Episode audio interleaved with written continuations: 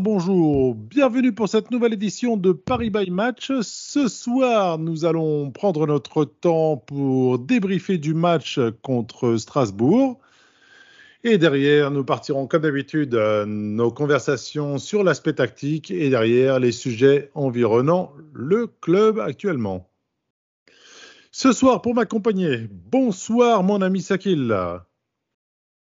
Bonsoir les gars, Comment vas-tu? Ça va très bien, merci. Bon retour à moi. De retour. J'espère que tu as passé de bonnes fêtes. Ouais, très bonne fête, merci. Salut Jay,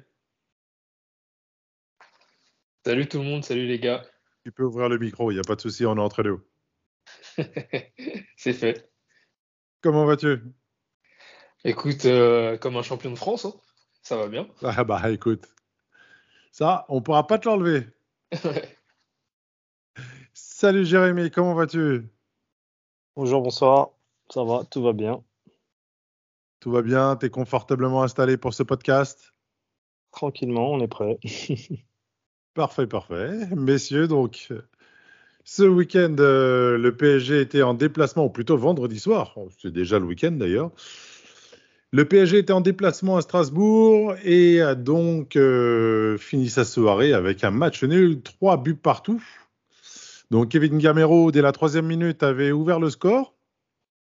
Ah, messieurs, ça rallonge la liste des anciens qui marquent contre nous.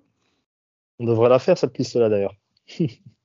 Écoutez, Ouais, euh, on, aura, on essaiera de faire une petite spéciale sur euh, les anciens du PSG, parce que je pense qu'il y a peut-être quelque chose à tenir sur les anciens Titi et les anciennes gloires. Sur une émission. D'ailleurs, qui, qui, qui, selon vous, euh, enfin, pas, j'ai pas la réponse, hein, mais qui aurait marqué le plus de buts contre nous? Alors là, je Moi, dirais peut-être un, un des anciens Nantais. Locaux? Non? Je sais pas. Alors, après leur passage ou avant leur passage Euh, après le passage. Enfin, euh, ils étaient joueurs au PSG et après, euh, ils ont marqué. Mmh, Fiorez, Wedek peut-être, je sais pas. Ah, Il faudrait aller à cette époque-là, je pense. Quoique Erding, On il y en a gardera eu quelques-uns, ça, je crois. euh, Enfin bon, c'est c'est juste une idée comme ça, mais euh, ça interpelle pas. J'ai j'ai j'ai les euh, comment dire j'ai l'info si tu veux parce que je viens d'aller sur le site euh, Histoire du PSG et c'est Mm, Bernard vas-y. Bureau avec 5 buts. Bernard Bureau, C'est un ancien du club? un ancien du club euh, qui a marqué un doublé avec le LOSC contre nous et il a marqué 5 buts euh, contre nous. Et juste derrière, tu as Brisson, tu as Jérôme Leroy, tu as Florian Maurice avec 4 buts. Euh, Patrice Leco, Pouget, Bruno Rodriguez, 3 buts. Ensuite, as Beltramini, Sana, Fiores, Gravelaine, Heinze, Enjolia, Nouma, Piasecki, Sankar et 2 buts. C'est bizarre, c'est que des joueurs d'une certaine génération, Ouais. Après, je Quasiment. sais pas, si- pour les plus je sais récents. pas si c'est à jour parce que, tu vois, là, dans 2 buts, 3 buts, Nkunku, je, Nkunku, je pense qu'il est déjà à 2 ou 3 buts contre nous. Bon, écoute, on verra bien, on cherchera et promis, on fera cette spéciale. Donc, après le but de Gamero, euh, Kylian Mbappé a donc égalisé à la 23e minute. Ashraf Hakimi a doublé le score, donc 2 buts à 1 pour le PSG à la 64e minute. Kylian Mbappé à la 68e a clôturé donc euh, le troisième but parisien et signé un nouveau doublé. Et donc au moment où on pensait que le match était dans la poche, c'est de Verratti à la 75e et égalisation de Cassie à la 92e. Alors messieurs, en un seul mot, comment est-ce qu'on caractérise cet énième match nul?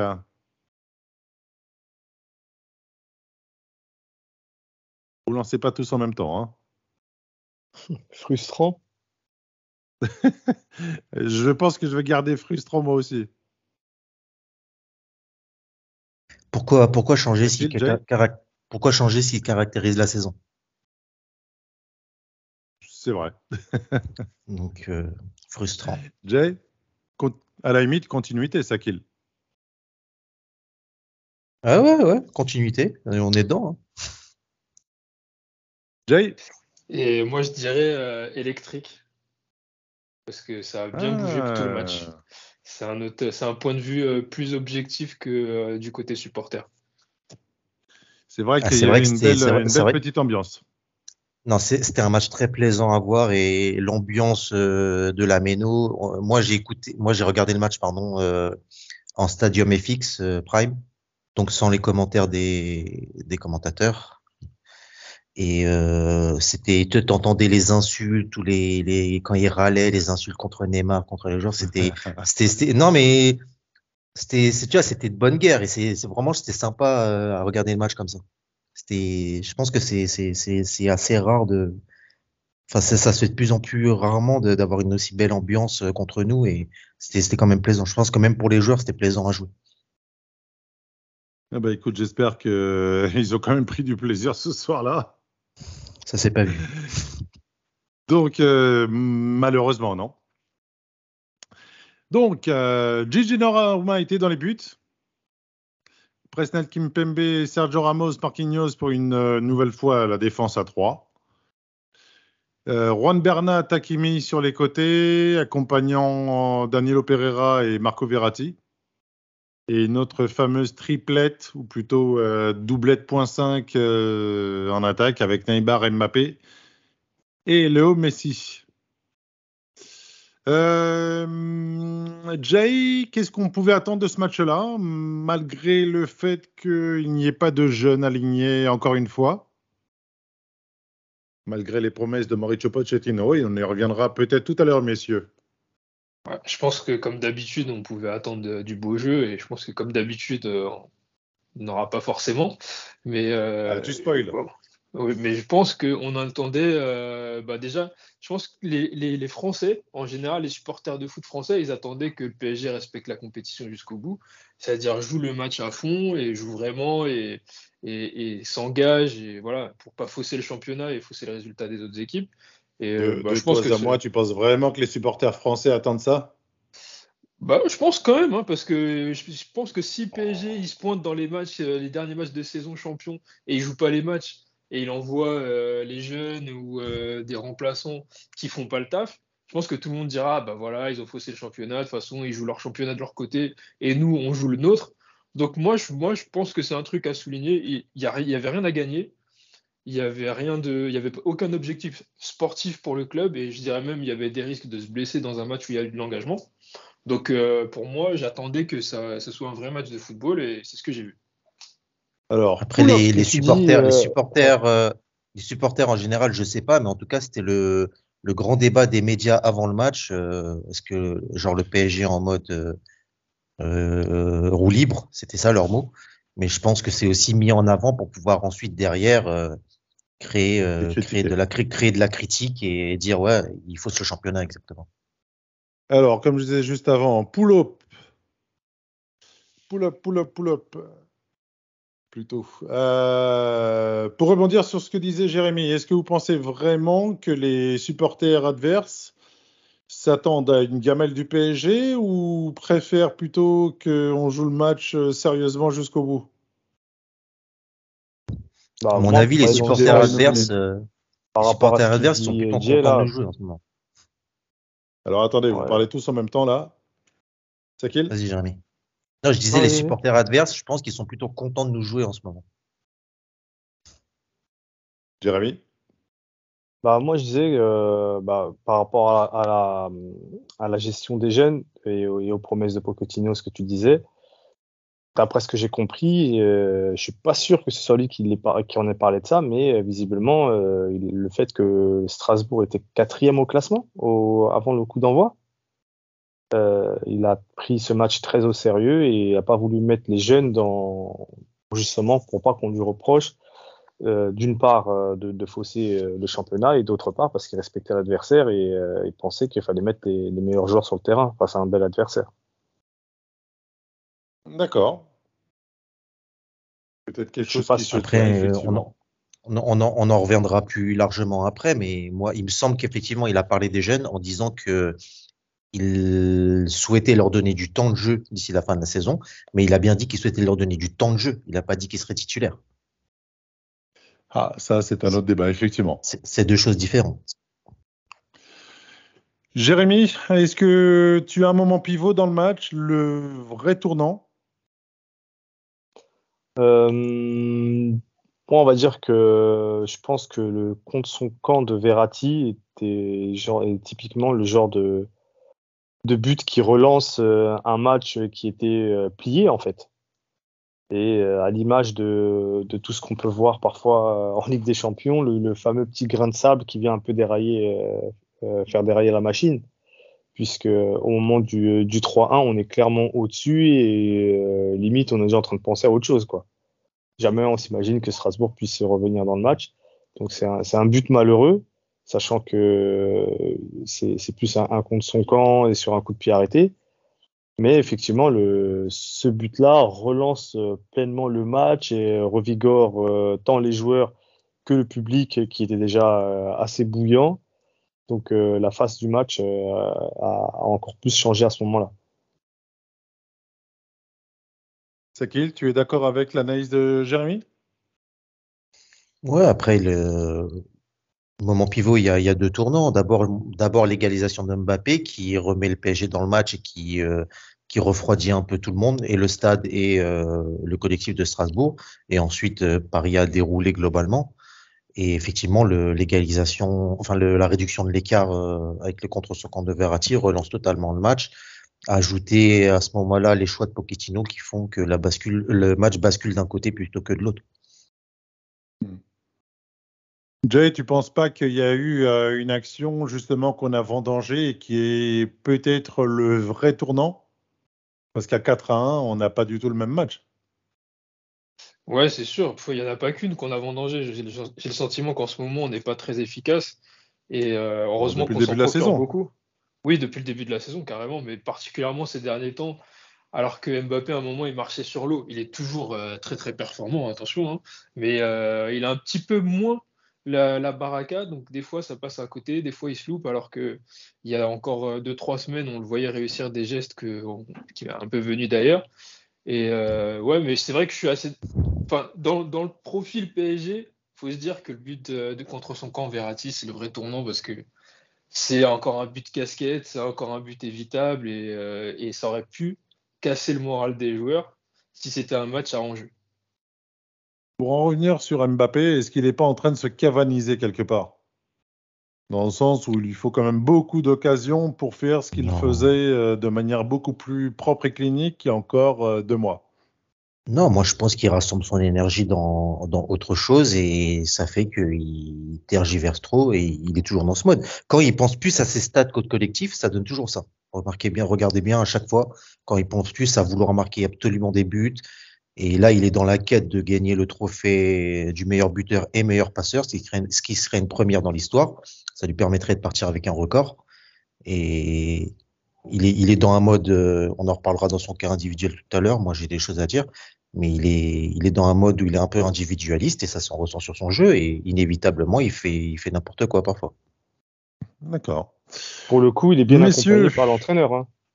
Parce que l'entraîneur a, l'entraîneur a, a clairement dit que euh, maintenant que collectivement euh, l'équipe euh, avait réussi des, des choses, euh, enfin l'objectif à savoir être champion, il n'avait rien contre les trophées, euh, enfin sur les statistiques individuelles entre entre guillemets, ben voilà, ça peut faire briller les autres et j'y reviendrai peut-être un peu plus tard, mais sur le scénario du match, euh, on y est clairement, clairement, clairement.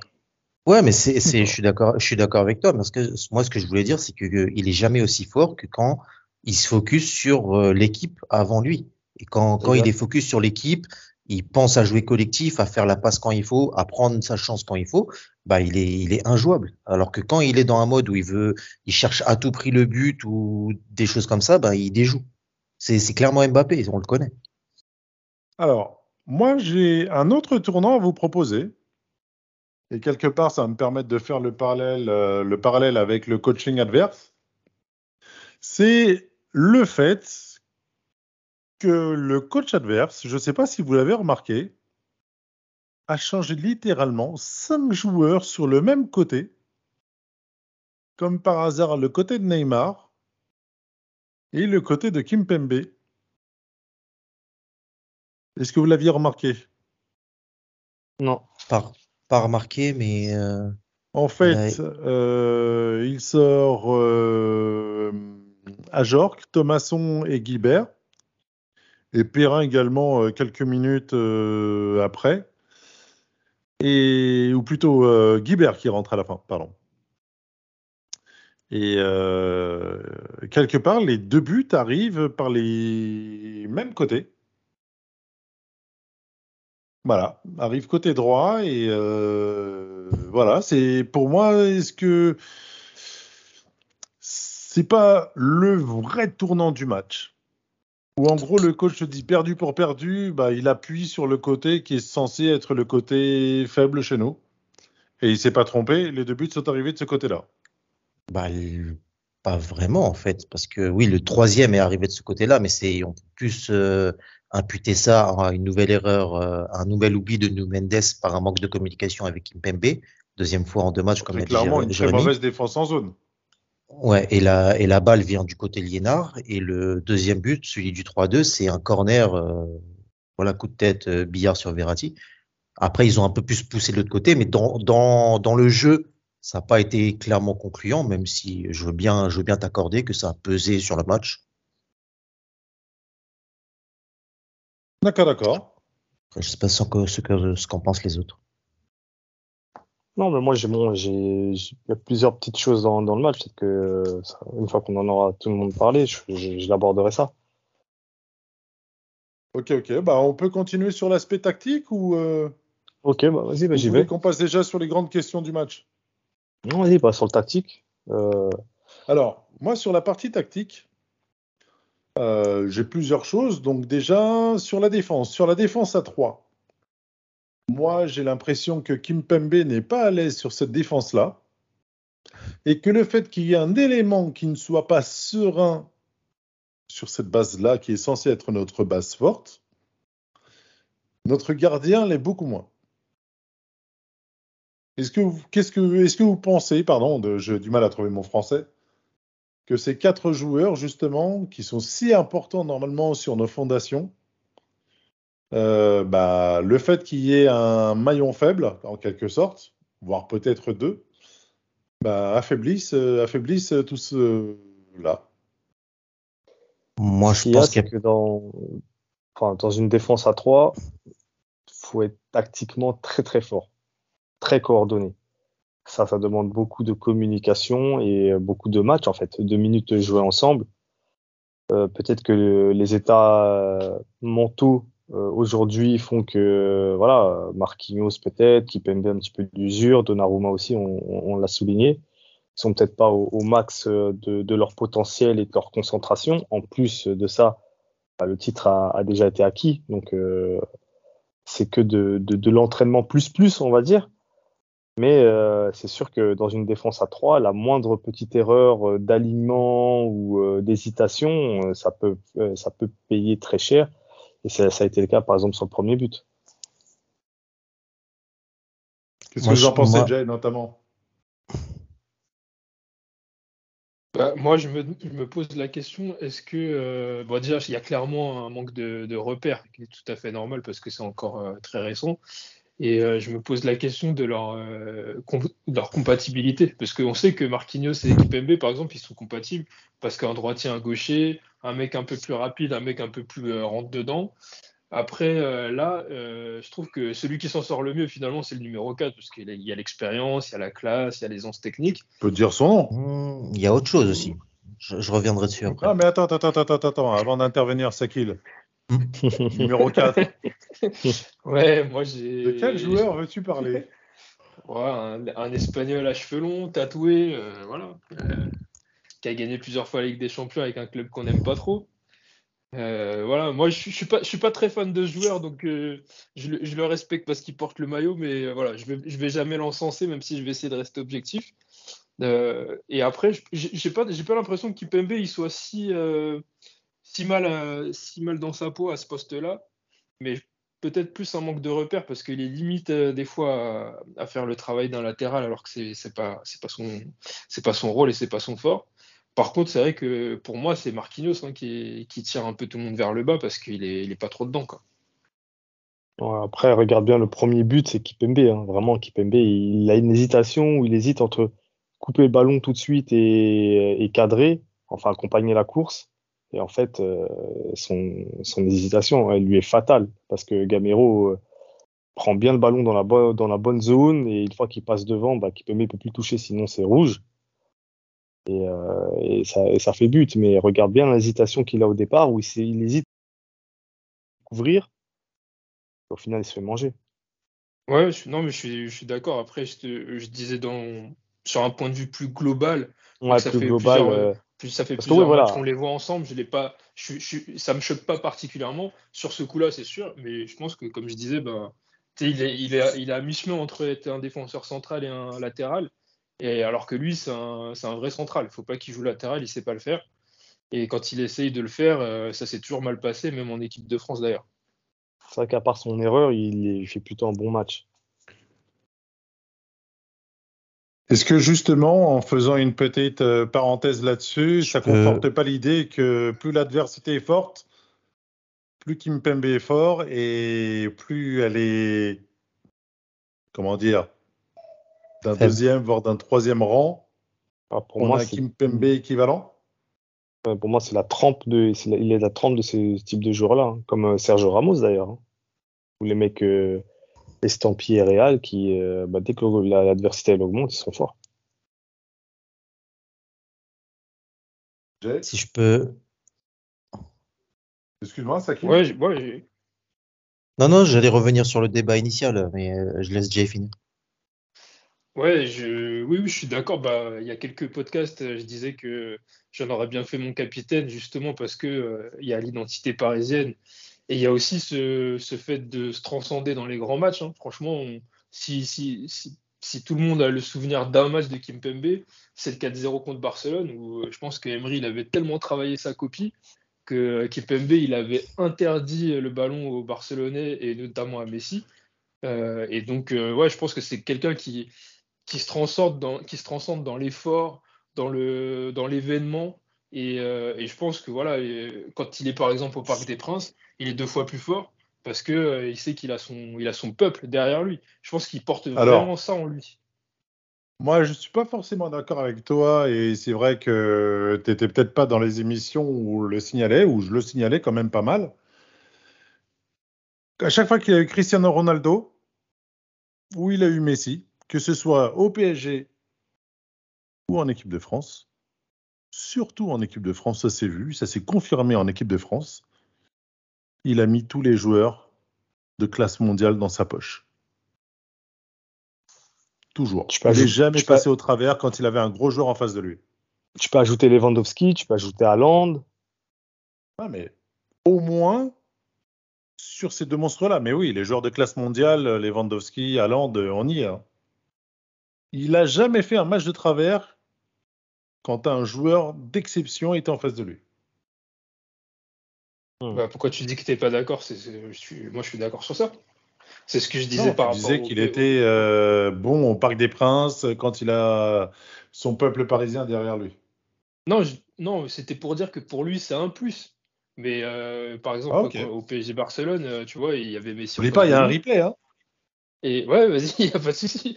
peut-être que je me suis mal exprimé, mais en tout cas, ce que je voulais dire, c'est que pour lui, ah, dans son mental, dans son mental, je pense que c'est un truc en plus. Après, oui, euh, moi je trouve que c'est un mec qui, comme je disais, qui se transcende dans, par l'événement. Je pense que par exemple, dans un match de Ligue des Champions, il est un peu plus concentré, il, est, euh, il y va un peu plus fort. Et voilà, souvent les joueurs pros, ils te, parlent de la passe Ligue des Champions. Et c'est vrai que quand tu es au stade, quand tu vas voir un vrai match, euh, tu entends le bruit de la balle que, que tu n'entends pas forcément en championnat. Et je pense que c'est fait partie des joueurs qui sont capables de, de hausser leur niveau de jeu quand l'événement le nécessite. D'accord. Euh, messieurs, hormis l'erreur de Je, je peux juste. voulais revenir euh, sur la tactique. Ouais, ouais, juste sur la tactique, parce que je voulais juste donner mon point de vue dessus. Sur la défense à 5, quand tu l'as dit, pour moi, elle n'est pas fonctionnelle pour euh, plusieurs, raisons. Et il faut comprendre pourquoi elle a été mise en place. La première chose, c'est que déjà, tu as un manque criant au milieu de terrain par des joueurs blessés. Lagay était suspendu d'une part et de deux, euh, dont le niveau de performance est assez bas, y compris Verratti qui en ce moment n'est pas, pas, n'est pas bon. Autre euh, élément, c'est que pour réincorporer Ramos dans l'équipe, lui donner du temps de jeu et de la continuité.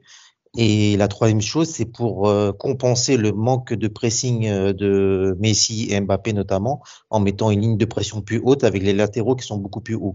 La contrepartie, c'est que sur les trois de derrière, euh, en fait, Marquinhos et Kimpembe, ils sont là aussi énormément pour couvrir Ramos. Si tu regardes bien dans un match, Ramos, il a trois, il a trois choses à faire et il est, assez peu visible euh, au contact, au duel, parce qu'il est énormément protégé par Marquinhos et Kimpembe, qui doivent en plus euh, couvrir les latéraux, donc ça fait beaucoup. Et pour moi, ça fait que ce, ce système, en l'état, il n'est pas fonctionnel et il demande trop à ces deux, à ces deux joueurs-là. Et comme l'a dit DJ, Marquinhos n'est pas bien, il n'est pas bon euh, sur cette fin de saison. Et pour revenir sur le cas de Kim, sur le cas de Kimpembe, pour moi, c'est le meilleur des trois dans dans, dans ce qu'il sait faire euh, continuellement. Il est toujours euh, un, un, cran au-dessus dans, dans les duels, dans l'impact. Après, il y a l'erreur euh, du premier but. Si vous avez regardé la petite vidéo de Prime euh, avec euh, Julien Stéphan, il, il, dit bien qu'ils avaient identifié euh, cette zone et le fait que le PSG était très, avait une ligne défensive très haute. Ils avaient identifié cet espace à, à attaquer euh, avec un, un, mécanisme où à York à, à, à comment dire à, à, emmener avec lui Ramos et Marquinhos sur le côté. Et Gamero a décroché ensuite a attaqué la profondeur. Et ils l'ont fait d'entrée à un moment où on était froid. Que voilà ça ça a payé. Mais voilà juste pour dire plus globalement que il y a plusieurs problèmes dans, ce système et pour moi il n'est pas fonctionnel et on reviendra sur le cas Messi un peu plus tard mais c'est assez problématique D'accord. Vous vouliez revenir à quelque chose sur le milieu de terrain avec, euh, dans la foulée de ce que disait Sakil, que Verratti n'a pas été très bon? Moi, j'ai trouvé une mise en route difficile, mais une fois qu'il a posé le pied sur le ballon, euh, c'était bon. quoi. Je, je, veux juste préciser, quand je dis il n'est pas bon, c'est qu'il n'est pas à son niveau habituel. Bien sûr, Verratti, même pas bon, il est toujours meilleur que les autres. Et dans un match, il pèse toujours mais son, niveau habituel auquel il nous a pratiquement habitué depuis, le début de saison, c'est pas le même sur ses derniers matchs. On le ressent. Lui ça se voit qu'il est un peu moins dedans. Euh, ses pressings sont moins efficaces. Il a beaucoup plus de, de, de difficultés à faire circuler le ballon. Et voilà, c'était en ça que je voulais, je voulais dire qu'il est un peu moins bon ces derniers temps. D'accord. Messieurs, on va aller sur vos top et vos flops, comme ça, ça nous permettra de parler des cas personnels, individuels plutôt. Désolé, je t'ai coupé, Sakil. Non, ok. Bah, Sakil, pour le coup, donne-moi tes tops et tes flops. Alors, en top, j'ai Neymar parce que il me plaît toujours autant. Euh, sa combativité, son énergie, sa, volonté de toujours aller de l'avant, de créer du danger et euh, de jouer collectivement. Euh, c'est le Neymar que j'aime voir et petit à petit il reprend, le fil de, de ce qui était son niveau. C'est pas, bien sûr, c'est pas le Neymar version 2017, 2016 où il était étincelant, mais ou avant. Ou avant, mais même comme ça, il est toujours très influent dans le jeu de l'équipe. C'est, c'est lui qui est prépondérant dans les matchs et ça se ressent encore. Et ensuite, j'ai deux flops, Kylian Mbappé et Hakimi, parce que c'est Mbappé, comme je l'ai dit avant, il mange trop. Il, il, est, il, a été trop individualiste, trop focalisé sur ses stats perso et le collectif s'en ressent, le jeu s'en ressent. Et Hakimi, euh,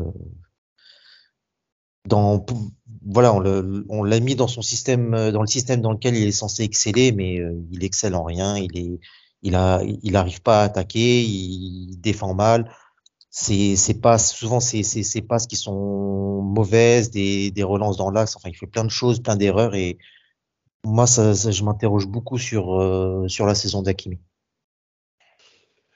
Alors, je vais t'emboîter le pas. En top euh, Neymar, comme toi, je trouve qu'il a mûri son jeu. En tout cas, je ne sais pas si c'est le cas de l'homme.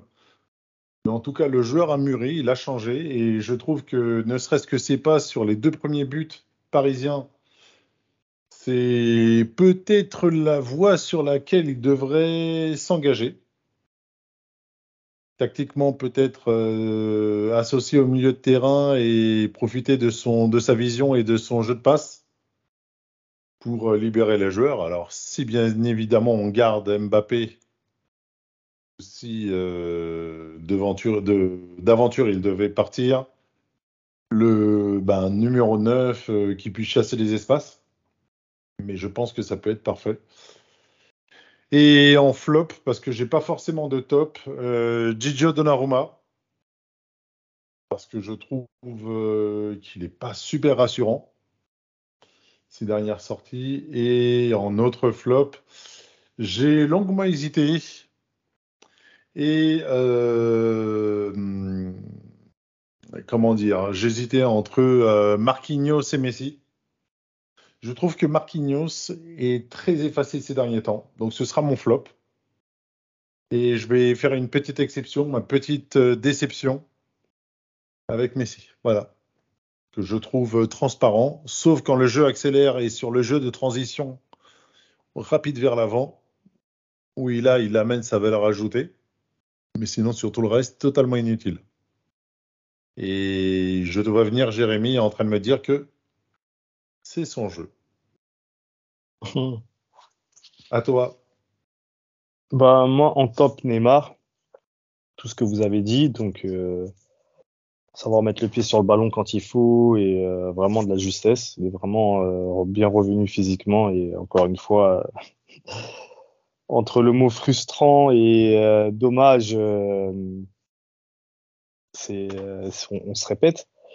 Mais voilà, donc en autre top, moi j'ai Bernat qui a eu un début de match compliqué, mais qui euh, a, per- a permis, grâce à sa tenue de balle et ses, sorties de balle, et de calmer quand il le fallait. Et si on avait revu Neymar aussi dans de bonnes dispositions, c'est pas anodin. On sait qu'il y a une très bonne entente euh, technique entre ces deux joueurs. Euh, euh, Bernat sait comment trouver Neymar. Là où Nuno Mendes, c'est beaucoup plus de la fougue, des courses vers l'avant, mais dans le petit jeu, en, dans, des petites passes à 2-3 mètres, euh, dans les petits espaces, euh, Bernat excelle vraiment là-dedans. Je sais pas si vous avez vu au moins 2-3 sorties de balles qui est sous pression, qui ont vraiment fait du bien et cassé bah, la tactique euh, de, Strasbourg qui était de nous presser haut. Et mon autre flop, enfin j'ai qu'un flop, pardon, bah, c'est euh, Messi, complètement déconnecté euh, du jeu euh, et de ses partenaires. C'est trop insuffisant pour, euh, pour un match comme celui-ci.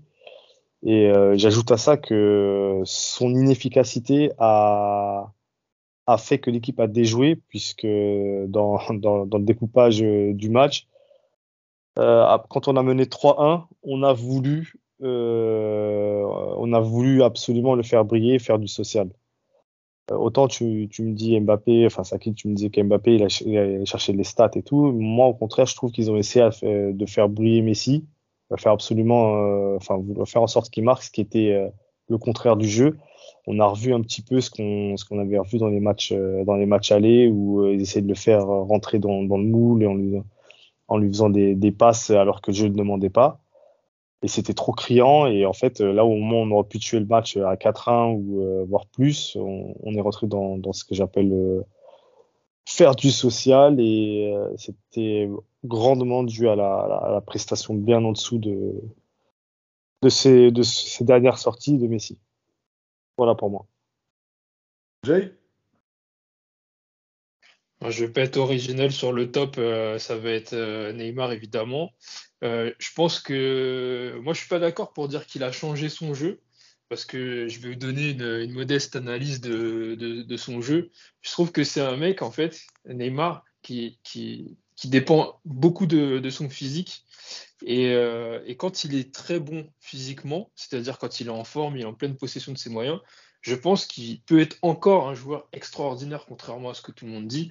Je pense que le Neymar euh, de 2017, voilà, il est peut-être un peu moins, euh, il ne sera jamais aussi rapide qu'à cette époque-là. Par contre, il est toujours capable de, dominer un match comme il le, faisait à l'époque. Et, et, je pense qu'il a toujours été un passeur aussi, que ce soit au Barça, au Brésil ou, ou au PSG.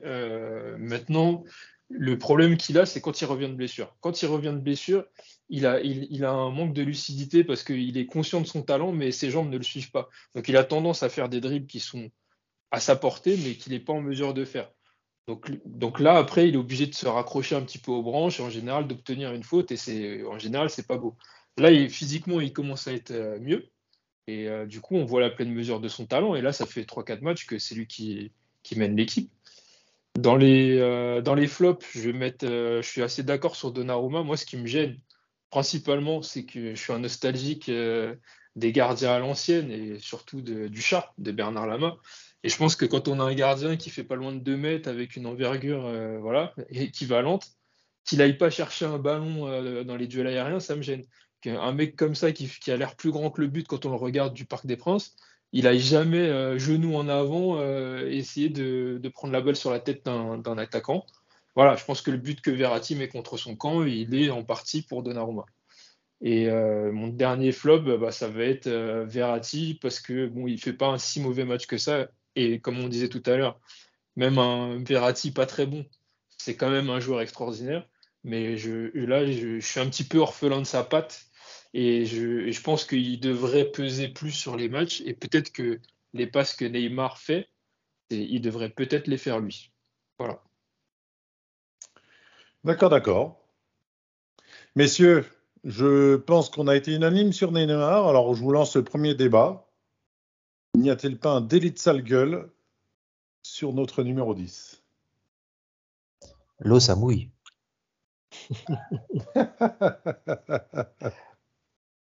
Ah, c'est trop. Moi, moi, moi, je le dis, c'est trop. Après, tu sais, toujours, on va te dire, ouais, mais toi, Neymar, si, ça, machin.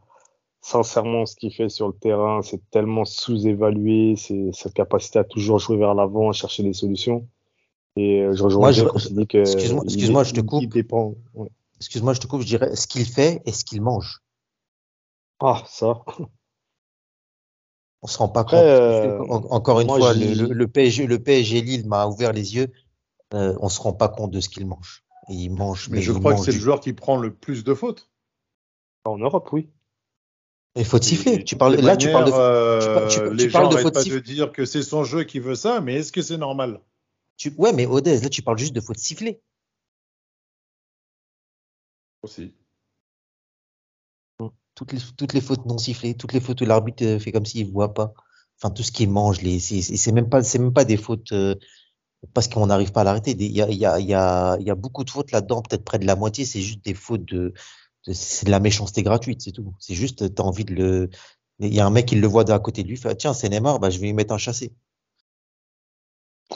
Tu sais, souvent, il y a cette, cette idée qu'on véhicule comme quoi un joueur qui dribble trop, euh, tu lui mets un bon coup pour le calmer. Et euh, c'est une, idée qui, qui a beaucoup en France. C'est-à-dire qu'on te dit que ouais, mais le mec, il a dribblé, il a cherché. Il avait qu'à lâcher son ballon. On entend souvent ça. Ouais, mais le, problème, c'est que le concernant, c'est c'est su et c'est c'est comment dire. Ils, savent que de, toute façon l'arbitre ne, ne, ne, les sanctionnera pas, donc euh, ça n'a aucune conséquence. Ils peuvent ils peuvent y aller sur lui librement. au pire au pire des cas, ils auront une, une faute, un, un, coup de pied arrêté sans accord contre eux. C'est Neymar, il y aura pas de carton il y a, il y a 70% de chances que l'arbitre il fait comme s'il a rien vu, 30% de choses qui sautent et il siffle une faute euh, simple. Donc euh, c'est pour ça que tu, tu, le vois souvent sortir de ses gonds, sortir énervé. Il est, il est, il est exaspéré par l'arbitrage. Mmh. Moi après comme j'ai toujours dit, tu vois, j'ai toujours eu beaucoup d'indulgence envers les joueurs créatifs, puisqu'on leur demande de, de, de, toujours de tenter, créer, etc. Et quand ça vient pas, on leur tombe dessus.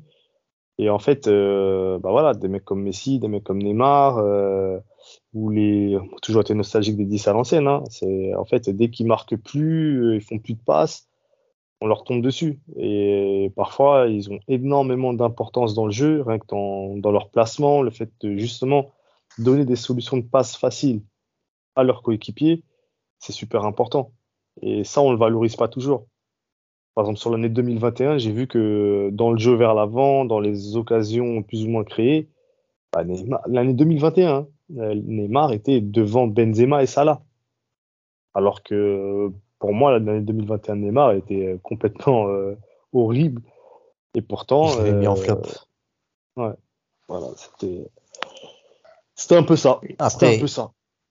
Après, moi, je, je, vais soulever un truc. Je sais pas si vous serez d'accord. Je trouve que par, parfois, peut-être, enfin, selon les joueurs, souvent, il y a un manque de courage de ses coéquipiers aussi, parce que il, il, se retrouve souvent à devoir prendre ses responsabilités seul, à faire des, différences seul, à créer, provoquer, euh, subir des fautes, des fois des grosses fautes. Et... Est-ce que c'est pas ce qu'attendent de lui et ses coéquipiers? Ah, mais il y a, y, a, y a, un équilibre à trouver. C'est pas à lui de supporter toute la charge. Je dis qu'il a un délit de sale gueule. Il a un délit de gueule aussi parce qu'il porte, il porte sur ses, sur ses épaules toute la charge d'un projet. Et tout ce qui arrivera de négatif lui sera, lui, lui sera, lui sera imputé. imputé. Même si c'est, ouais.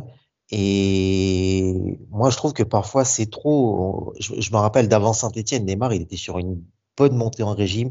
On, sentait qu'il progressait, il allait au fur et à mesure vers le top de sa forme. Et il a eu cette blessure parce qu'il provoque, il sans cesse, il va, il, va au duel, il va au contact et il, se fait découper. Et souvent, bah, enfin, au moins une fois par saison, il se mange une grosse, une, blessure assez conséquente qui l'éloigne des terrains longtemps. Et là, c'est pareil, il a mis du temps à revenir, mais une fois qu'il a retrouvé sa, sa forme, depuis les, quelques derniers matchs, regardez ses stats en termes de buts et de passes décisives. C'est le Neymar, en fait, en, en rythme continu qu'on attend de lui, mais quand tu regardes sur la séquence, c'est le joueur le plus décisif. Mmh. Ouais, comme tu dis, il a, il a d'autant plus de, de, mérite à créer et à se montrer euh, euh, responsable du jeu du PSG de, parce que les autres, ils l'attendent et que souvent, tu le vois, les autres, ils le regardent et euh, ils lui proposent rien. Moi, je trouve ça assez euh, extraordinaire d'arriver à créer du jeu quand personne ne te propose rien. Personne fait d'appel, on te demande la balle dans les pieds à 3 mètres, alors que ça sert à rien. On n'est pas là à se faire des passes comme Xavi et Iniesta le faisaient quand ils avaient 90% de possession de balle au Camp ça, ça sert à rien de faire ça au PSG. Ce qu'il faut, c'est c'est proposer des solutions, écarter le jeu, faire des centres euh, et avoir de la présence dans la surface. Lui, il arrive à créer quelque chose à partir du néant total. Ça, moi, je trouve ça assez extraordinaire et c'est sous-évalué, c'est sous-côté par rapport au travail qu'il fait. Euh, incroyable. Moi, je vais pousser un énorme coup de gueule. Quand on est commentateur du football, qu'on est payé pour parler football, pour parler match, pour parler ballon, on ne doit rester que sur du football et du ballon. J'en ai marre de tous ces commentateurs sportifs notamment un ancien capitaine de Saint-Étienne, longtemps le commentateur, ou plutôt euh, le consultant euh, référence en France, qui lance encore cet après-midi que Neymar n'est plus un joueur de football. Quand je vois un des journalistes euh, stars d'RMC qui conspue littéralement Neymar, Sincèrement, j'ai qu'une envie, c'est de leur dire, et pardonnez-moi encore une fois, fermez vos gueules. C'est du, du, populisme, et, du, populisme et la recherche, du populisme et de la recherche de buzz. C'est tout. Oui, mais à un moment donné, on est là pour parler football. Enfin, plutôt, ils sont là pour parler football. Pour parler football, pardon. Et c'est ce que j'aime bien quelque part du côté d'Amazon, malgré beaucoup de, choses négatives dans leur, euh, dans leur approche, mais en tout cas, je loue chez eux le fait qu'on ne parle que ballon, terrain. Et, et, et, ce qui se passe à côté ou ce que peut symboliser le joueur, sincèrement, il faut évacuer ça. Et sincèrement, on arrive sur un autre sujet qui est que médiatiquement, je ne sais pas comment est-ce qu'on peut sortir de cette spirale négative qu'il y a autour du club. Et les supporters font mine de ne pas prêter attention, de ne pas regarder l'équipe 21. C'est pas vrai. C'est pas vrai. Les nommer, pas etc. Vrai. Parce que parce que ce que tu dis, ce que tu as dit juste avant sur les, les médias qui qui joue et qui, qui joue et, et surjoue de ça. C'est ce qui fait que les supporters, ils ont ce regard sur Neymar, sur l'équipe, sur la direction. C'est parce que ces médias-là, je parce que ces, médias-là, ils induisent. Parce que, attends, combien de supporters qui vont au parc, même qui sont abonnés, je, je juge personne, mais combien savent regarder un match de foot? Combien ont, ont- ont- ont- des acquis tactiques, techniques qui, qui, qui font qu'ils arrivent à lire un match de foot, à voir ce qui se passe, à ce que fait un joueur, à ce qu'il produit, ce qu'il, euh, voilà, ce qu'il, ce qu'il, ce qu'il se prend en charge. Il y a assez peu de gens qui, qui, qui, qui ont l'esprit du jeu et qui comprennent le jeu et donc ils écoutent ce qu'on leur dit. Et si ce que tu leur dis c'est que euh, lui il fait que c'est un alcoolique, euh, il s'en fout de ton club, euh, euh, le directeur, le, le président, voilà. Si, si tu fais que du buzz, bah les gens ils écoutent ça et on en a, on en est arrivé à la situation qui est là. Pourquoi? Parce que les médias continuent d'alimenter ça et je- tu dis comment sortir de là, bah, et, et- et tout ça part de quoi? C'est parce que le club il, il- il verrouille tout ce qui est à sortir. Et c'est ça le problème, c'est que les médias en fait aujourd'hui ils se vengent parce que le club ne donne rien à manger. Alors, comment contourner ça? Moi, quelque Tu part, Jérémy, Jérémy le, répond- le, le- le- le répète souvent. Tu connais la, la politique des Qataris? Ils vont faire l'autruche et ils vont, les- ils vont laisser couler. Parce que justement, C'est- ouais, la mentalité. euh, j'a- J'allais dire, euh, vous avez- qui au club a, a défendu Neymar? Je crois que Leonardo avait fait une sortie euh, l'année dernière, je crois. Mais Non, cette année aussi. euh, Cette année, il a, il a, il a dû dire un ou deux mots en disant ouais, oui, quand il se prenait plein, plein de fautes. C'est un garçon, un, un- un gentil. Et, on se rend pas Au compte. de niveau du professionnalisme, les gens. ouais. Voilà, mais ce que je veux dire, c'est qu'une sortie euh, sur, euh, voilà, c'est- ça fait une sortie tous les six mois, ça rééquilibre rien. Tu vois, comme, comme, comme, comme, le match à comme, Nantes. comme, comme les médias ont une voix qui porte chaque jour, euh, tu, il faudrait un média qui contrebalance et qui porte une autre voix, qui, qui, qui, qui apporte une autre, une autre vision chaque jour pour que le débat soit Ouais. équilibré. Si tu fais une sortie tous les six mois pour contrebalancer six mois euh, de, quotidien de, mensonges sur le club, sur les joueurs, sur la direction, ça va rien contrebalancer. faut se poser la question aussi de. Moi, je vais, ressortir la question qu'avait posée. euh, lui, il l'avait pas posée en question, mais moi, je vous la pose. Est-ce que, euh, est-ce que la France, enfin, on va dire les médias français, est-ce qu'ils méritent le PSG? Le PSG d'aujourd'hui, est-ce qu'ils le méritent? Moi, je crois pas.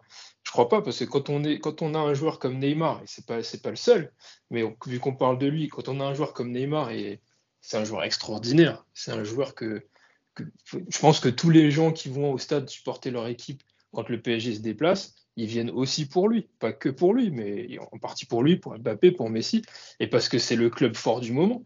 Mais Oui, Quand on a je des- te parle au niveau des- des supporters parisiens. comment nous on peut sortir de là? Ben, Nous on peut rien faire. Nous, nous en fait, je Bah, pense que ça doit passer non, mais par en le fait, club.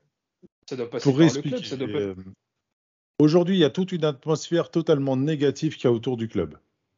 En gros, les médias font leur jeu. Ils disent ce qu'ils ont envie de dire, peu importe. Et les supporters parisiens en rajoutent une couche. En allant dans ce Ouais. sens-là.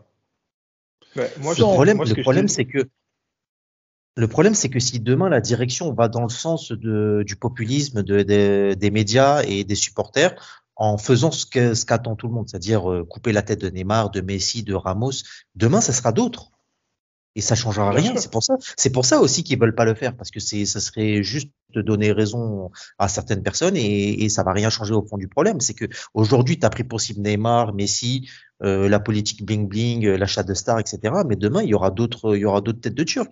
Et le, pré- le, le problème, il sera continuel, ça changera jamais. C'est juste que qu'on a un vrai, on- on a un Regarde- vrai regarde- problème de raconter notre histoire aussi. On Regarde, regarde. Regarde, on va, on va en parler un peu après, mais regarde le fait que Pochettino ne soit pas nommé au trophée UNFP. Est-ce que c'est normal? Tu, tu élis le meilleur entraîneur de la saison en Ligue 1 et le gars qui est champion de France avec 15 points d'avance, meilleure attaque, meilleure défense ex aequo, plus grand nombre de victoires, il n'est pas nominé. Ça va dire qu'on banalise, ça va te dire qu'on banalise un titre. Bah, si Non, vous banalisez, on banalise vous les banal- performances du PSG. Voilà, banaliser les performances du PSG.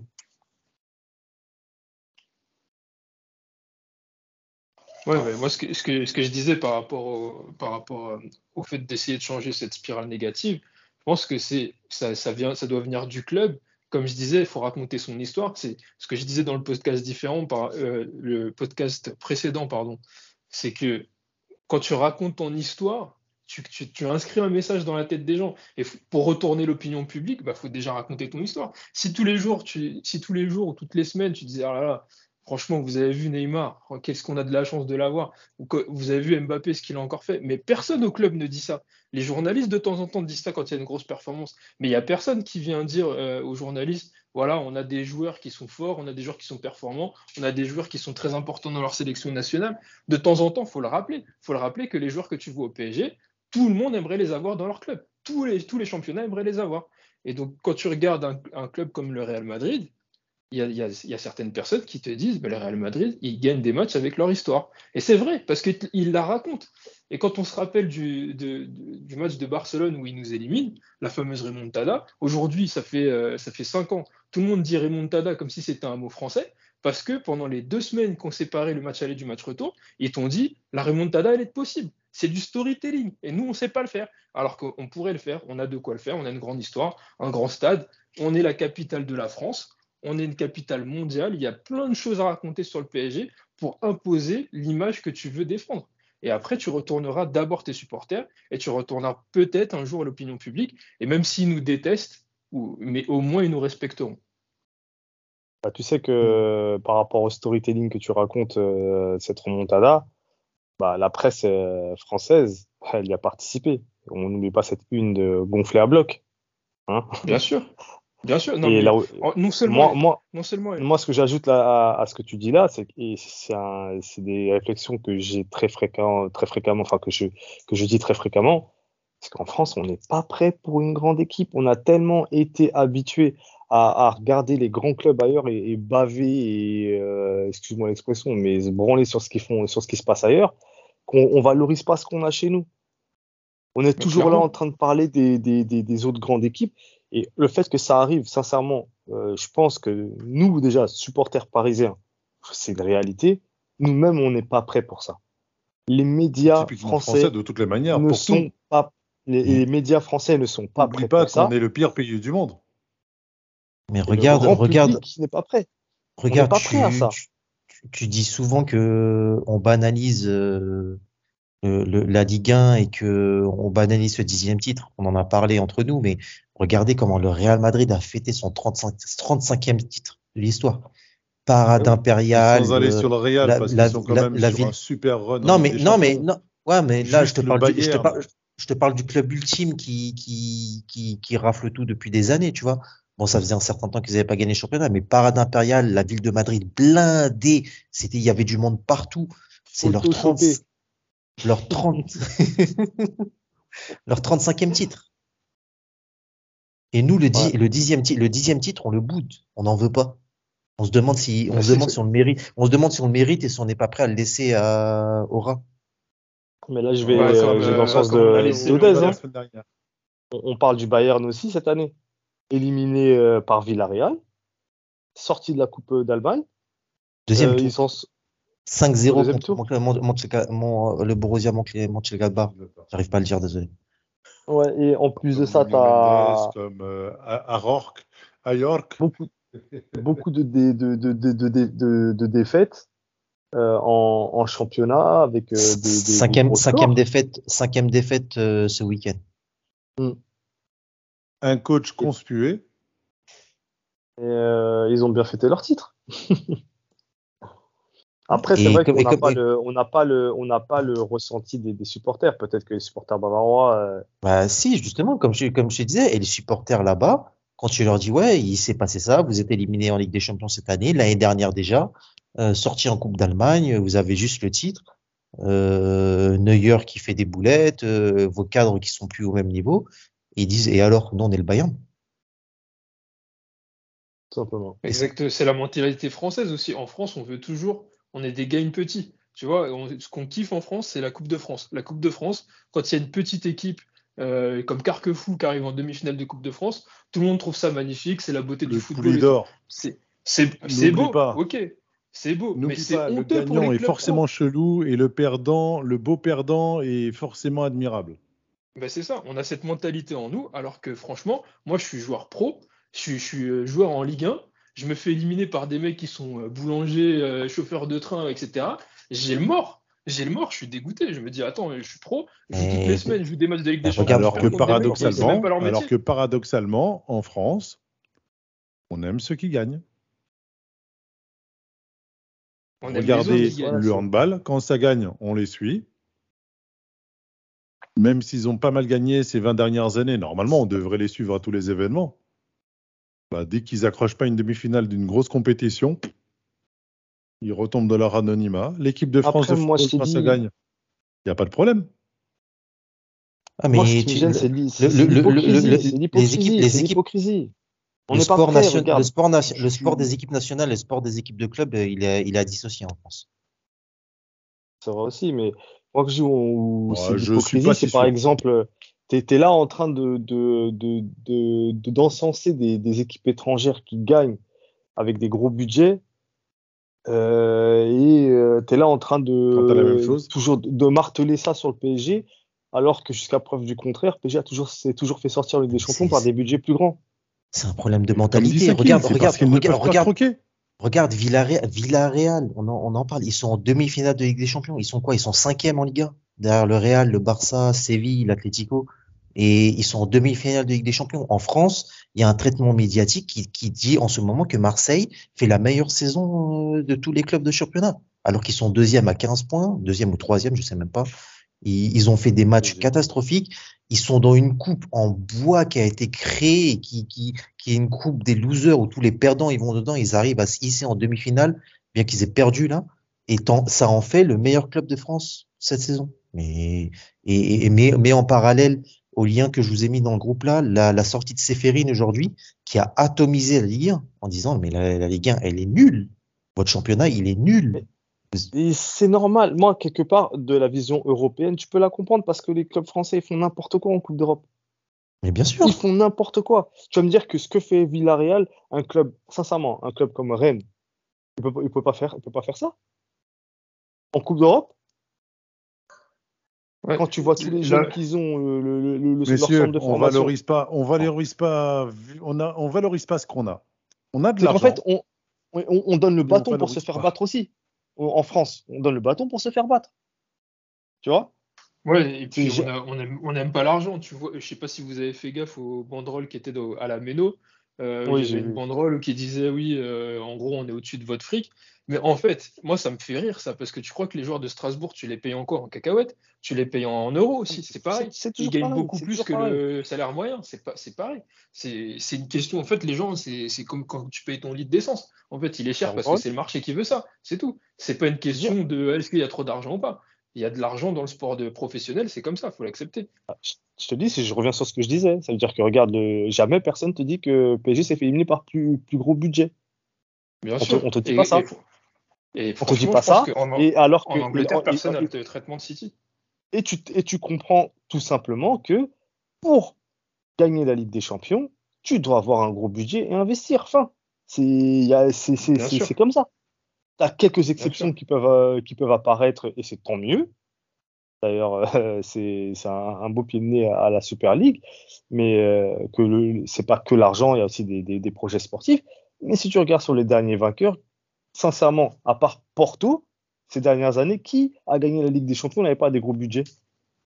Mais clairement, c'est que des gros clubs. C'est que des gros clubs. Même quand euh, tu vois, c'était l'égérie du, c'était la, la- la grosse période, l'apogée du Barça. Quand tu regardes l'histoire du Barça, en 100 ans, ils avaient gagné une Ligue des Champions à l'époque euh, de Koeman et compagnie. Et après, ce qui a changé leur histoire, c'est Messi. Ouais, en 92 exactement. Et après, leur Euh, histoire, non, elle a changé parce que Messi. qui change le- tout ça.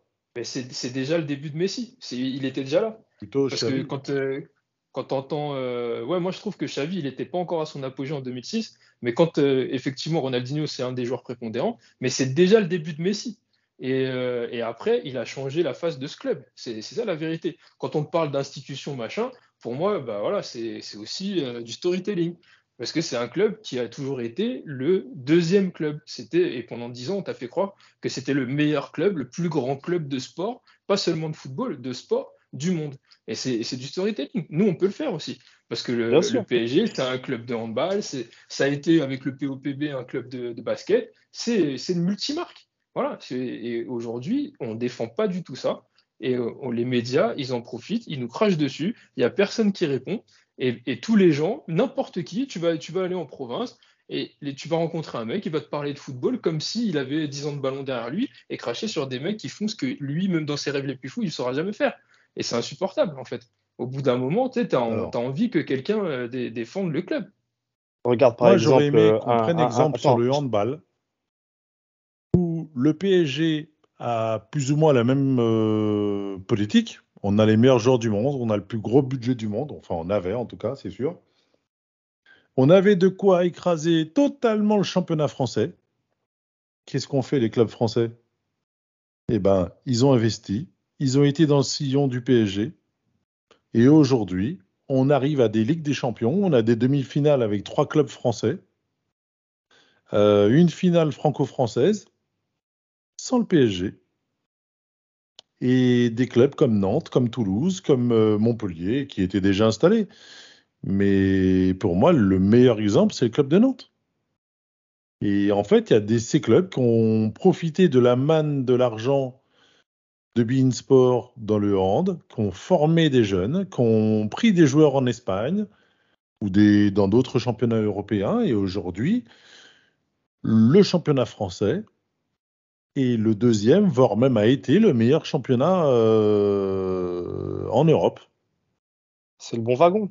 Voilà. Ils ont pris le bon wagon, tout simplement. Ils ont pris le bon wagon et ils ont pris les choses de manière positive. En France, euh, rappelle-toi quand les Qataris sont arrivés, euh, immédiatement, il y a eu euh, toute cette fronde du foot populaire avec en chef de file Olas. Voilà. Oui, mais le foot populaire, c'est qui? Olas, c'est parce qu'on était en train de prendre sa place.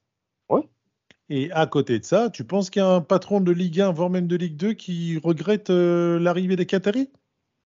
Aujourd'hui, ceux qui se plaignent des Qataris, c'est les médias parce qu'on ferme la porte.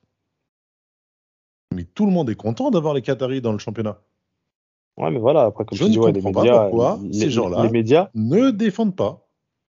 regarde, les médias, ils se gardent bien de dire euh, autre chose. Sur les dix dernières années, il n'y a que trois clubs qui sont constamment sortis des poules de Ligue des Champions. Il y en avait quatre, mais maintenant il n'y en a plus que trois. Hmm. Real, Bayern, Paris. Et en, plus, les médias, ils me font rire parce qu'ils crachent en, permanence sur le PSG et sur le fait qu'on cale en Ligue des Champions.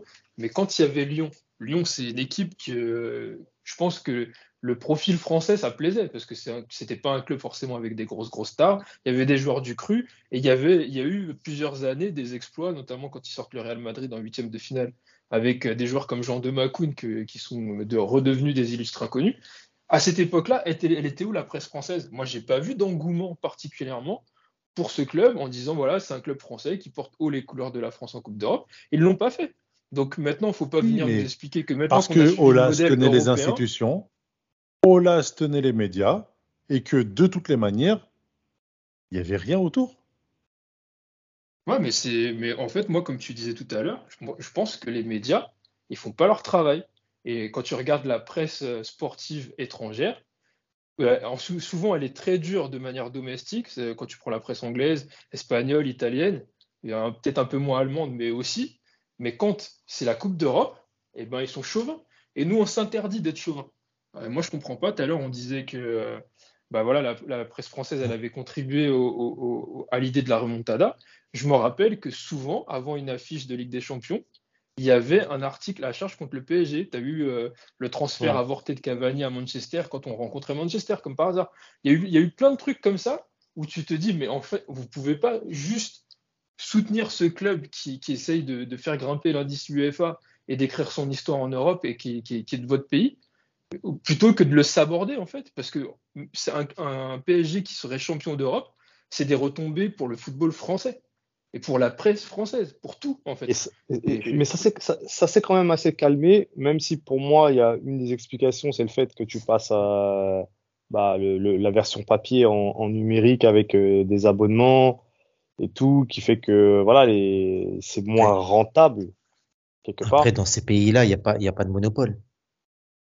La différence, c'est que ces pays, ces, pays-là, ils n'ont pas de monopole. Là-bas, chaque, chaque ville a deux, trois papiers et à Madrid, le papier sera comme ici, ça va cracher sur Barcelone, mais à Barcelone, tu auras le papier qui va, qui va louer les louanges au club.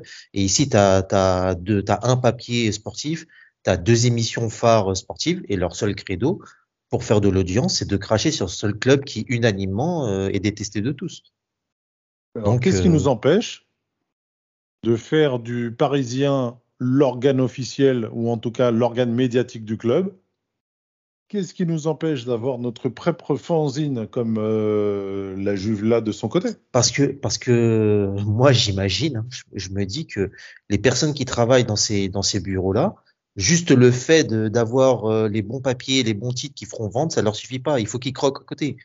Comme comme comme quand, quand tu vois quelqu'un qui a des billets dans la poche, il faut que tu en soutires quelques-uns. Donc euh, à mon avis, ils demandent des billets pour pour, pour, pour, pour, pour dire du bien du club et comme ça refuse, ben voilà, c'est ça.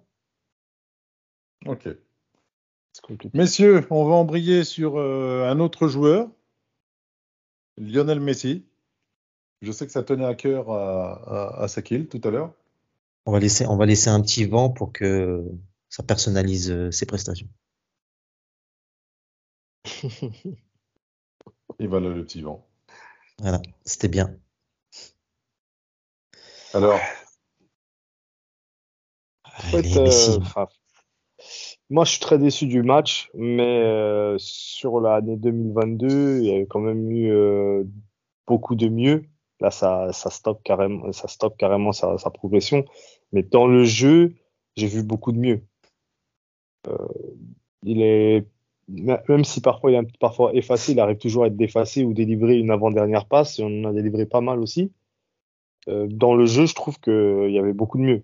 Mais là, par exemple, sur un match contre Strasbourg, où s'il n'est pas bon dans le jeu et il n'est même pas décisif, c'est très compliqué. moi, je trouve que tu es, quand même un peu gentil. Je dis pas que voilà, il a pas. C'est Messi quand même. Il va ah, non, je, je, dis pas, je dis pas que c'est fou. Mais quand tu regardes la première partie de saison et son adaptation et tout. Moi, ce que moi, ce que je voulais dire, c'est que c'est que effectivement, depuis la fin d'année 2021, début 2022, il y avait il y avait un, large mieux qui se ressentait dans le jeu et son positionnement, le, la, bascule tactique avec Danilo, on a dit, qui les systèmes de compensation qui faisaient qu'il pouvait être plus axial, prendre le jeu à son compte, euh, ça fait qu'il était euh, plus prépondérant dans le jeu. Ensuite, il y a eu le retour de Neymar qui a redistribué un peu les cartes au fur et à mesure que lui a baissé de forme et Neymar a repris de la forme. Euh, le jeu a basculé sur le Brésilien. Et depuis l'élimination contre le Real, lui, il a stoppé sa saison. Il a, il a, il a éteint les interrupteurs et voilà. Oh, je suis pas trop d'accord parce que tu as quand même un match à Clermont qui est bien abouti. Tu avais un match contre Bordeaux qui est pas mauvais non plus. As, euh, contre Bordeaux, t'es gentil. Hein. Ah, bah, si tu regardes, je crois qu'il est impliqué sur tous les buts. Hein. mais de quel, de quel adversaire tu parles, tu vois? Dès que, dès que comme. Euh, non, mais certes, non, mais ce que je veux dire, c'est que déjà individuellement, regarde par exemple euh, ces matchs-là, il, il, était incapable de les faire en première partie contre les mêmes adversaires. Alors que là, tu, il y avait de la progression, tu es obligé de noter. C'est pas ouf, mais il y avait une progression euh, qui, qui était quand même euh, visible. Même pour Moi, on, on, en, on en parlé. Ce qui me dérange le plus, c'est que déjà, je, l'avais déjà dit il y a quelques temps. Euh, j'ai l'impression que du système où il, y avait le balancier qui faisait qu'il pouvait être plus libre axialement et prendre le jeu à son compte, j'ai l'impression que Pochettino a fait une marche en arrière sur ça et qu'il a moins de liberté. Euh, déjà Messi, il se balade un peu moins dans l'axe, donc ça, c'est un peu plus difficile à, créer des connexions. Il y a le fait que les milieux de terrain soient d'une part mauvais et deux soit blessés, soit suspendus, ce qui fait que Verratti, euh, bah, la blessure Paredes typiquement, ça a obligé Verratti à redescendre d'un cran, donc ça ça, ça a coupé des liens qu'il y avait entre euh, la, la, création du jeu qui amenait le ballon vers Messi qui était Verratti. Donc on, on sait le lien qu'il y a entre les deux qu'on a vu euh, sur plusieurs matchs. Et euh, le système euh, que Pochettino a mis en place avec cette défense à 3, elle est aussi, comme j'ai dit tout à l'heure, pour décharger les deux, Mbappé et Messi notamment, et compenser leur manque d'activité défensive. Mais en fait, ça, ça, ça a pu se ça, ça, ça, a pu se couper l'équipe qu'autre chose et ça, ça, ça j'ai l'impression que ça, ça, ça, ça, ça, a cassé la dynamique qu'il y avait euh, après Monaco en fait. Mm. Donc euh, voilà. Après, on, on l'avait dit en préambule de son arrivée. Hein. Enfin, même avant que son arrivée soit soit proche, quand on avait euh, on avait euh, on avait débattu sur son cas, on avait dit qu'on on était douteux sur la façon de l'intégrer, sur comment il s'incorporait dans le dans le 11, la façon de jouer avec lui, et ça s'est vérifié tout au long de la saison. Et ça va être ça va être un gros problème au moment de créer l'équipe pour l'année prochaine, parce que le problème sera toujours entier et intact. Et à mon avis, il est insauvable. Ce qui me surprend aussi, c'est que là, sur les derniers matchs, on a l'impression qu'il prend plus de plaisir à jouer au football, en fait. Et tu vois, tu as un peu l'impression qu'il traîne sa peine. Alors, il, a- il y a toujours quelques coups d'éclat et quelques, quelques frappes, quelques passes bien senties. Mais au-delà du fait du manque de réussite, au-delà du fait du manque de repères et de, et de, et de, de compatibilité avec le jeu du Paris Saint-Germain, je, trouve qu'il a perdu le plaisir de jouer et il doit faire plus. Même quand c'est difficile, il doit faire plus. Et je, et je pense que il y a beaucoup de, juste pour revenir aux médias, il y a beaucoup de médias qui disent que voilà, il, il, a plus ce qu'il faut pour le faire et tout. Quand on voit les matchs avec l'Argentine, on se dit, ben en fait, il est toujours là, Messi. Et donc, il y a, a, il y a peut-être un problème aussi, euh, au-delà du problème tactique, qui est évident. Il y a aussi peut-être un problème mental d'adaptation et aussi de peut-être de manque de plaisir de, de, jeu, parce que avant tout, ça reste un jeu, le football. Effectivement. Messieurs, on va embrayer euh, sur le dernier sujet du podcast. Oui, si vous êtes prêts, hein, sinon j'embraye tout seul. hein. Vas-y, vas-y. On t'écoute, on t'écoute. On est prêt. Alors, on va arrêter euh, le débrief euh, du match et, et- et de tout ce qui concerne les joueurs du PSG et, et notre actualité. Je voulais qu'on débriefe rapidement du trophée UNFP. Alors, euh, Jay, est-ce que tu as par exemple les nominés pour le joueur de l'année? Alors oui, j'ai ça tout de suite. Tac, je me remets dessus. Donc évidemment, on a notre Kylian national. On a euh, Ben Yedder de Monaco. On a Paqueta de euh, l'OL. On a Terrier du Stade Rennais.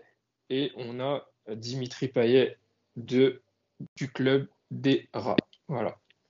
Donc, Dimitri Payet, tu cites son nom, mais le numéro 4, non.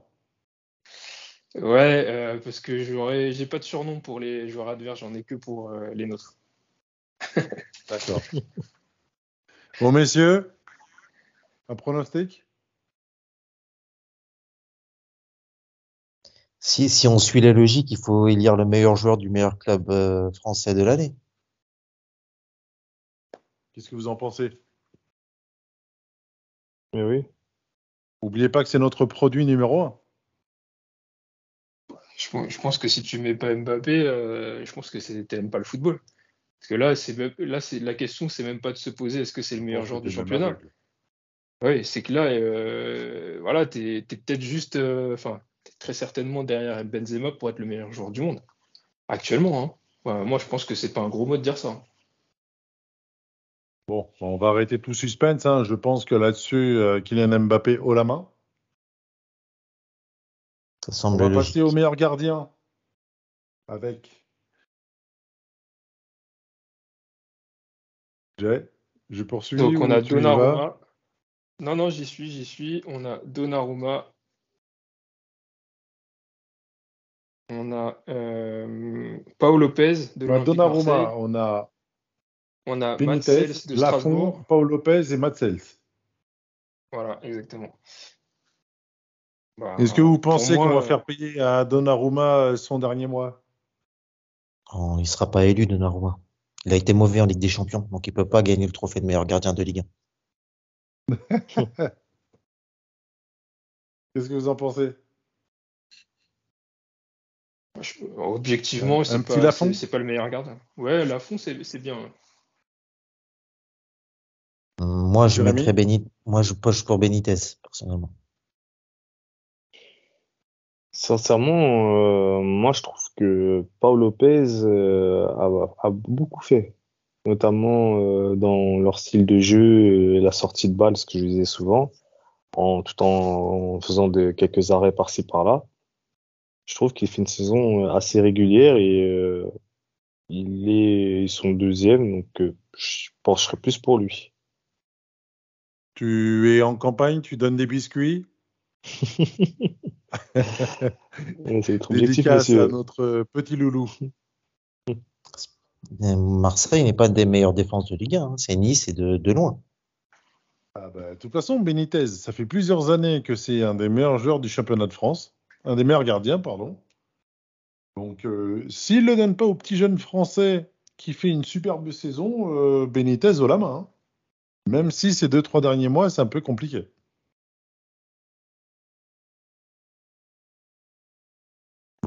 On enchaîne Euh, avec la catégorie Alors. des meilleurs espoirs. Avant, avant, avant, avant, avant d'enchaîner avec la catégorie euh, préférée de Sakil, on va aller sur le meilleur espoir avec euh, Kalimundo, Lukeba, Mendes, Nuno Mendes, Saliba et Thuram.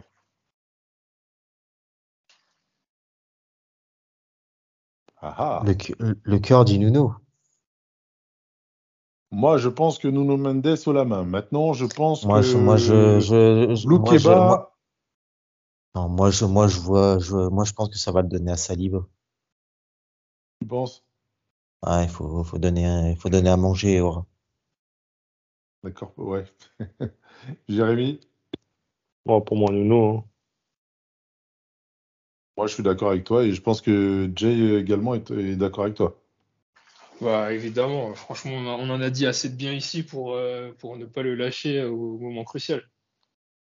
Exactement.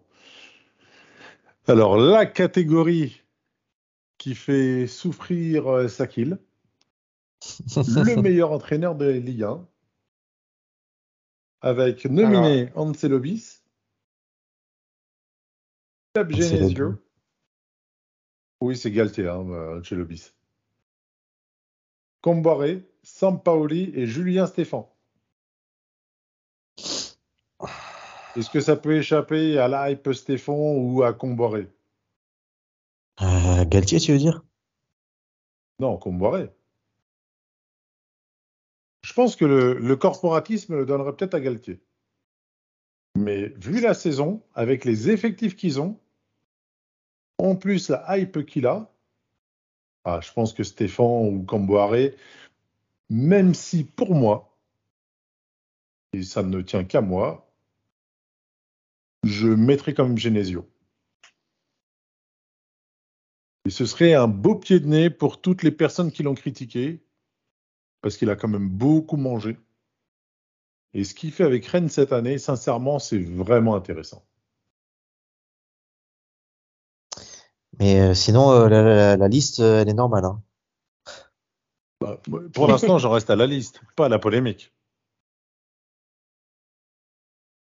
Restons dans la liste pour l'instant, Sakil. C'est aberrant. Jérémy, mais Euh... Bah, mon choix, c'est pour Pochettino. Hein. ah, voilà, Non, voilà, euh, tout de suite, il met le pied dedans. euh, Je mets Galtier. Jay? Ah, je suis assez d'accord sur Genesio, moi. Je, je trouve que bon, c'est c'est un mec un petit peu qu'on n'attendait pas. Et, euh, et il a donné quelques belles leçons de football cette saison avec un, un effectif qui n'est pas le plus pléthorique, mais euh, qui joue bien au football, qui, qui fait des beaux matchs, qui marque des buts et qui mérite tout à fait sa place euh, au classement actuel. On est d'accord. Moi, je. Moi- je moi, comprends je- totalement. moi, je pense que ça jouera entre Galtier et Camboiré, celui qui remportera la Coupe de France pour élire le meilleur entraîneur de Ligue 1. Ah ouais, Bah, disons que la Coupe de France, c'est samedi soir et c'est déjà scellé. Hein. Ça, je sais pas. À moins qu'on parce que euh, ça veut donner À moins- beaucoup de titres au, P- au- à Kylian Mbappé. Bah après, c'est le meilleur, c'est meilleur joueur, le, y a un meilleur joueur, meilleur buteur, meilleur passeur. euh, Dans les prochains jours, euh, pourrait poser problème euh, sur la présence d'Mbappé à, ce, à cette soirée. Bon, ça, c'est autre chose encore. Voilà, C'était juste une petite euh, aparté. Sakil, Hmm? Est-ce que c'est normal d'avoir dans cette liste ou de ne pas avoir dans cette liste le coach champion de France avec 15 points d'avance, avec la meilleure attaque, la meilleure défense Et le plus grand nombre de victoires. et le plus grand nombre de victoires, forcément, vu qu'il est champion Oui, mais bon, c'est bien de le dire aussi. Après, euh, moi, ben, je sais pas. ben, c'est, tu sais, le titre s'appelle Trophée Trophée UNF UNFP meilleur entraîneur de Ligue 1. Donc, euh, qu'il ne soit pas récompensé parce que X ou Y raison, peut-être, mais qu'il soit même pas nominé, alors que d'autres entraîneurs sont là.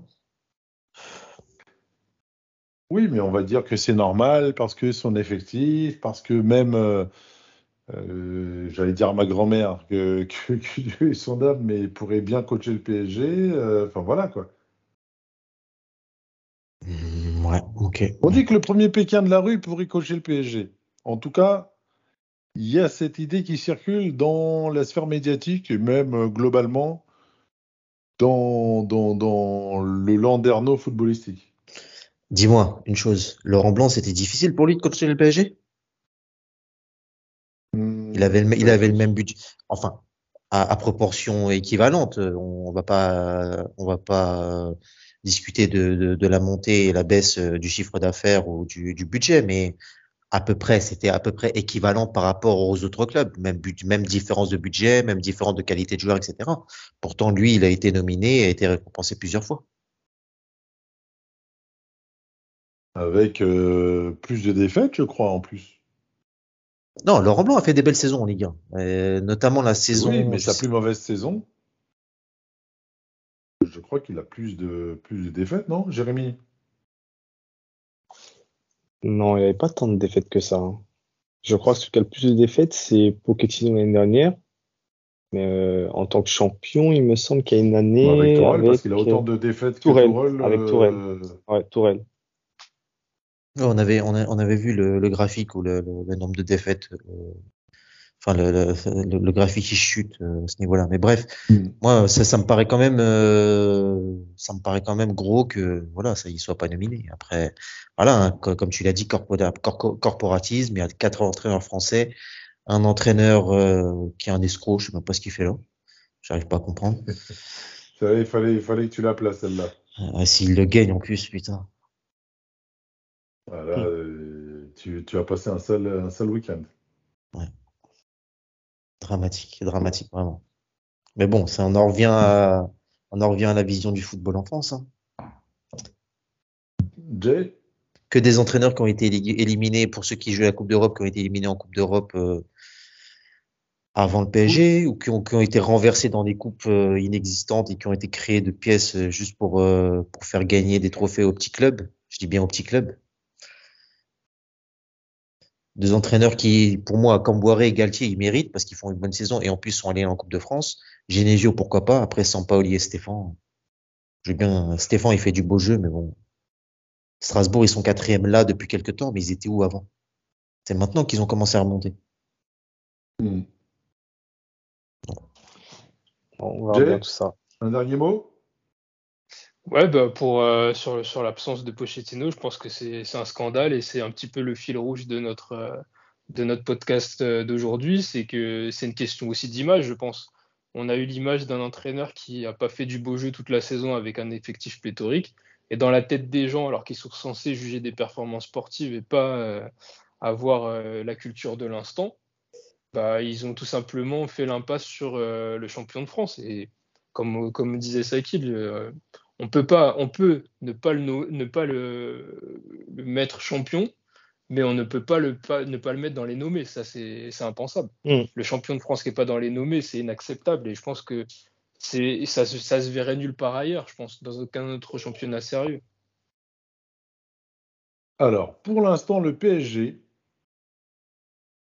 de cette année peut faire une bien meilleure saison que la saison de Laurent Blanc 2014-2015, qui avait pourtant trois défaites, mais 11 nuls. Et là, on peut dépasser le nombre de points que Laurent Blanc cette année-là, qui a été élu meilleur entraîneur. Voilà. C'est tout pour moi. Messieurs, on va conclure cette émission. Merci encore pour votre participation. Ce fut encore un podcast de belle facture. Merci à toi, Odès. Et qui promet euh, pour les éditions de fin de saison, enfin en tout cas d'entre-saison. Yes, Merci ça va être Sakil. Merci à toi, merci les gars. Et puis hâte, euh, Mm. des, bi- hâte, hâte des bilans, ça va être sympa. Il n'y a pas de souci, il y a beaucoup de choses à dire. Il y en aura pas mal d'invités, messieurs, dames. Merci Jay. Merci Odez, merci les gars. Merci Jérémy. Merci Odez, merci les gars, bonne soirée. Et merci à vous, messieurs, dames, euh, de nous avoir accordé votre euh, patience et votre confiance. Euh, prochain épisode de Paris by Match la semaine prochaine. D'ici là, passez une bonne semaine et à très bientôt. Merci encore.